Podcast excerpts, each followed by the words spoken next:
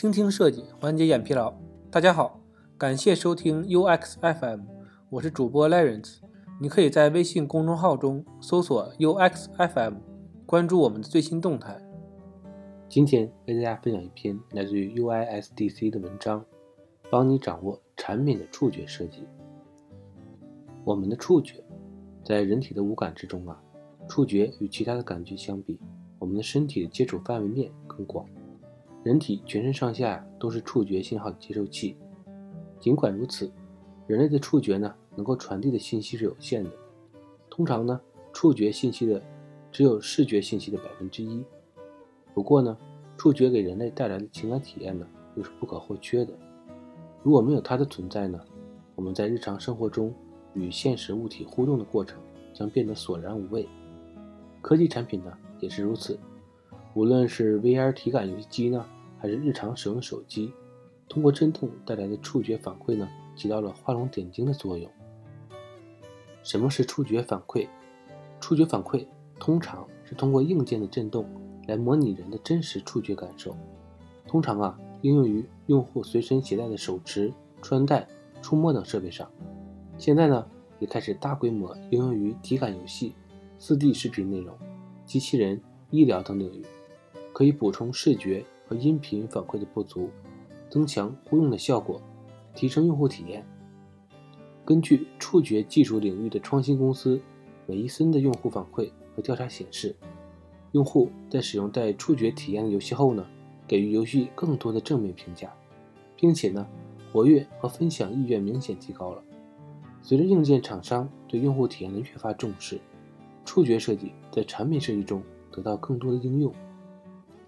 接下来会向大家介绍移动 App 产品是如何配合硬件设计出优质的触觉体验。iPhone 的震动模块，软件的体验升级啊，需要依赖于硬件的不断迭代。iPhone 的震动体验呢，一直被用户赞叹不已。这源自于苹果对用户体验的极致追求。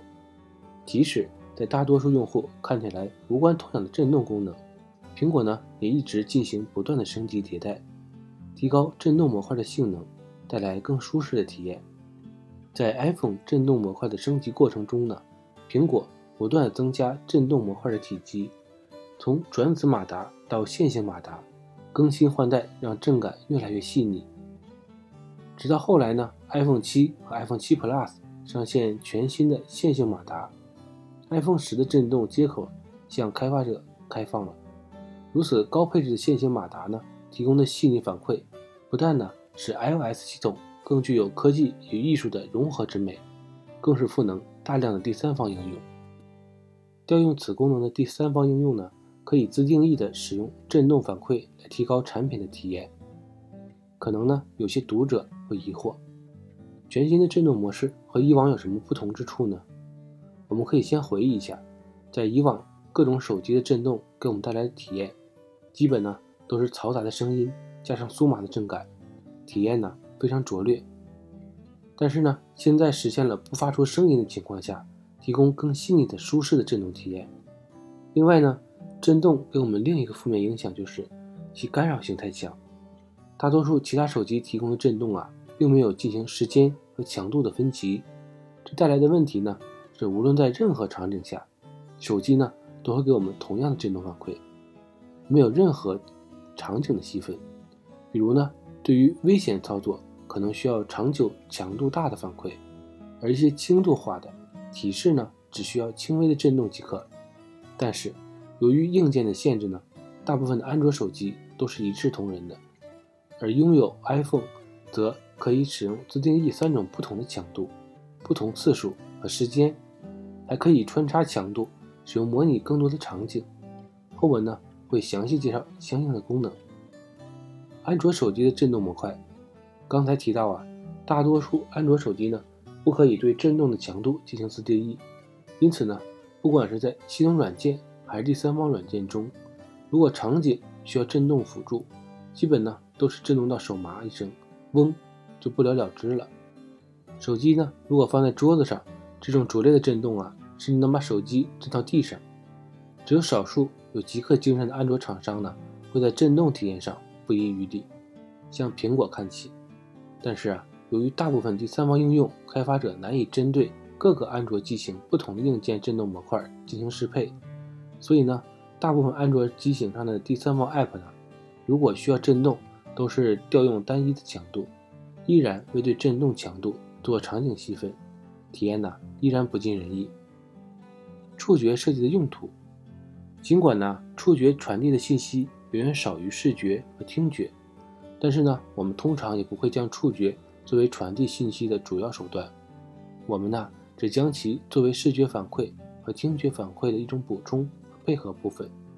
电子设备的振动模块呢产生的触觉反馈，可以有效的提高交互的易感知性，并赋予产品生命力，增强用户的情感化体验。一、交互反馈，更敏感的反馈方式。我们呢在使用电子设备时，获得的反馈三种形式，包括视觉反馈、听觉反馈。和触觉反馈，触觉呢比听觉和视觉的传达更迅速被用户感知。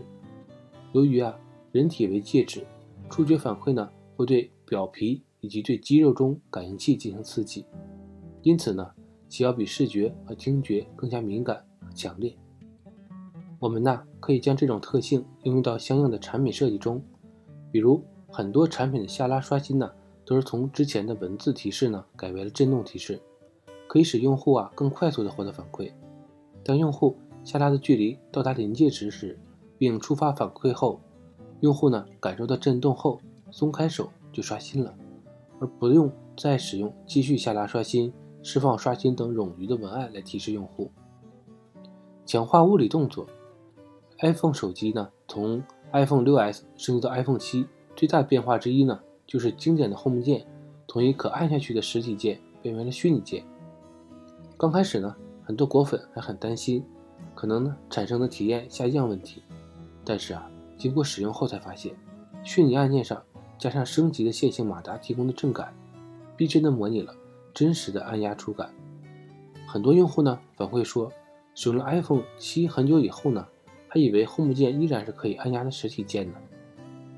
震动反馈啊，还可以给输入法带来真实的敲击感，来自。马萨诸塞大学的一份研究显示，虚拟键盘如果加入震动反馈，可以提升用户输入时的准确度，弥补异常情况下的反馈。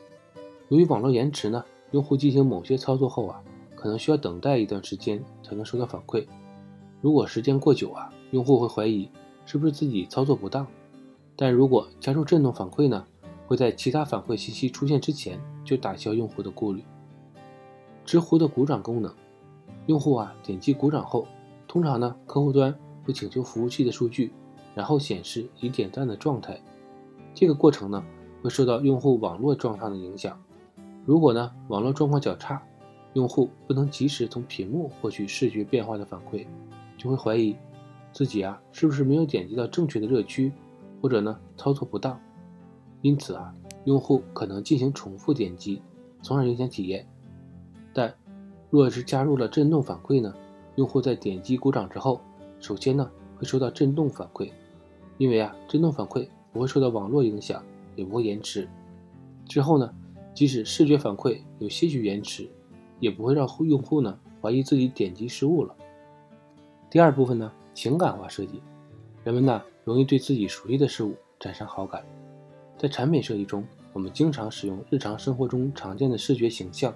和声音进行隐喻关联，与用户啊建立情感连接，触觉呢也不例外。生活中啊各种各样的现实物体都会给我们带来不同的触觉感受，电器按钮的阻尼感，节日烟花爆炸传递的震感，波动齿轮带来的摩擦感等等，都是我们与现实世界之间的触觉交互。iPhone 的线性马达呢提供了不同等级的振动反馈，可以充分的模拟。给我们带来逼真的触觉体验。下面呢，给大家介绍一些将触觉设计应用于情感化设计中的一些精选案例。单一强度，前文呢给大家提到了，iPhone 手机从 iPhone 七开始呢，开放了震动接口，可供第三方应用开发者调用。其中呢有三种强度供选择，分别是 Light、Medium 和 Heavy。单一强度呢指的是。某个功能只使用其中一个振动强度来设计，比如呢，荔枝的私人 FM 功能，当我们拨动齿轮的时候啊，振动模块就会伴随着我们拨动的手指产生强度为 medium 的振动反馈，模拟现实生活中的真实体验。多强度组合，多强度组合呢是指某个功能使用了 light、medium 和 heavy 三种强度进行组合使用，从而呢模拟出变化的振动效果。它比单一强度的体验呢更加丰富，而且呢。通过设计者巧妙地构思出来的不同形式的组合呢，它可以模拟出各种独出心裁的表现效果。为了研究出不同产品上振动带来的反馈感受呢，我体验了很多产品，但论将振动反馈运用到极致的，不得不提 QQ 的戳一戳功能。它震动的时间节点呢，强度与每一帧的动画效果是匹配的，其设计团队独具匠心，可见一斑。为了直观的让大家感受到震动变化呢，以戳一戳中的放大招为例，制作了效果图给大家展示大概的震动强度随时间变化的过程。下图中啊，动画的过程可以拆解为大招的能量收集、大招发射、大招撞墙、屏幕摇晃，分别呢对应不同的震动强度，使体验极为真实和令人惊喜。当我们使用 iMessage 发短信的时候呢，如果选择了烟花特效，在发短信那一瞬间呢，全屏幕就会布满骤然绽放的烟花。更令人惊喜的是，线性马达在此进行了大大小小的震动，模拟出烟花爆裂感，仿佛呢烟花就是在我们手里绽放一样。不仅仅是上述的案例，通过震动带来的触觉反馈呢，在应用设计层面呢，给我们带来巨大的想象空间，比如。枪击、抛硬币、鼓点、齿轮等等，再加上视觉和听觉的配合，更是带来了用户身临其境的体验。适配的问题，由于之前提到过安卓机型割裂严重，有些旗舰安卓机型的震动模块体验优质，但是啊大部分安卓手机的震动还是差强人意的。因此呢，大部分第三方应用开发者啊难以针对各个安卓机型不同的硬件模块呢。进行适配，所以大部分安卓机型的 App 啊，如果需要震动呢，都是调用最原始的震动模式。这种模式啊，体验感很差，与 iPhone 的分级震动体验呢不可同日而语。因此啊，即使某个场景需要震动满足情感化需求，一般情况下呢，在安卓端也是不会被加入的。比如呢，荔枝的 FM 次人 FM 功能中的震动。QQ 的戳一戳中震动都只是在 iOS 端做了适配，安卓端是没有的。接下来呢，我们来聊一下如何去设计。第一呢是 iOS 端，在日常体验 App 产品时啊，我们可能会发现，在同样的 iPhone 机型上，有的 App 其中某个功能的震动反馈细腻舒适，但是呢，有的 App 震动反馈的强度啊很不合时宜，且体验感非常差。这里呢，可能存在设计师啊与开发人员的沟通问题。设计师并没有先主动的搜集资料，去了解 iPhone 的震动有多种强度选择，只是简单的让开发人员将某个功能加入震动反馈。于是呢，开发人员任意选择了一个震动强度，就草草上线了。最终啊，导致设计出来的震动反而降低了体验。优秀的设计呢，需要平稳的落地。我们决定要为某个功能设计振动之后呢，我们要完成以下步骤：选择振动强度，确定振动次数。如果振动多次，确定两次之间的间隔时间是否循环。如果设计的振动啊是多种强度组合的，最好呢将上述参数确定后呢，以可视化的形式交接给开发人员，方便其理解。由于部分开发人员可能并未深入了解。iOS 振动模块的调用实现方式，因此呢，为了各位设计师朋友能够更加畅快的与开发沟通，我在文章后面呢附上了 iOS 调用的相关代码，大家呀可以将相关代码直接发给开发人员，供参考使用。第二种呢，当然就是安卓手机了。由于安卓自定义系统过多，而且呢硬件之间差异过大，第三方应用开发者呀难以额外花费时间和精力。去适配不同的安卓手机硬件，因此呢，通常只选择默认的震动调用方法。因此，在与开发工程师交接的时候呢，我们一般只需做后三步：确定震动的次数，确定每两次之间的间隔时间，确定是否为循环。总结一下，电子产品呢，每一次硬件迭代呢，总是会给设计师带来巨大的想象空间。作为设计师呢，我们需要在技术日新月异的时代，不断的开拓视野，拓展设计的边界。同时呢，由于技术的进步啊，可能本文的技术实现方案在未来的某个时间呢，就会被淘汰和抛弃。所以呢，希望大家对本文持批判性的态度，对文章内可能的疏漏予以指出。我们将及时更新或更正。在这里呢，也感谢公司的 iOS 开发小伙伴的支持，牺牲休息时间与我一起检验各种实现方案带来的不同震感，提高本文的严谨性。今天的内容就到这里了，让我们期待下期的精彩内容。你可以在播客的文稿中找到我们的联系方式，欢迎给我们投稿或者提出建议，让我们一起把节目做得更好。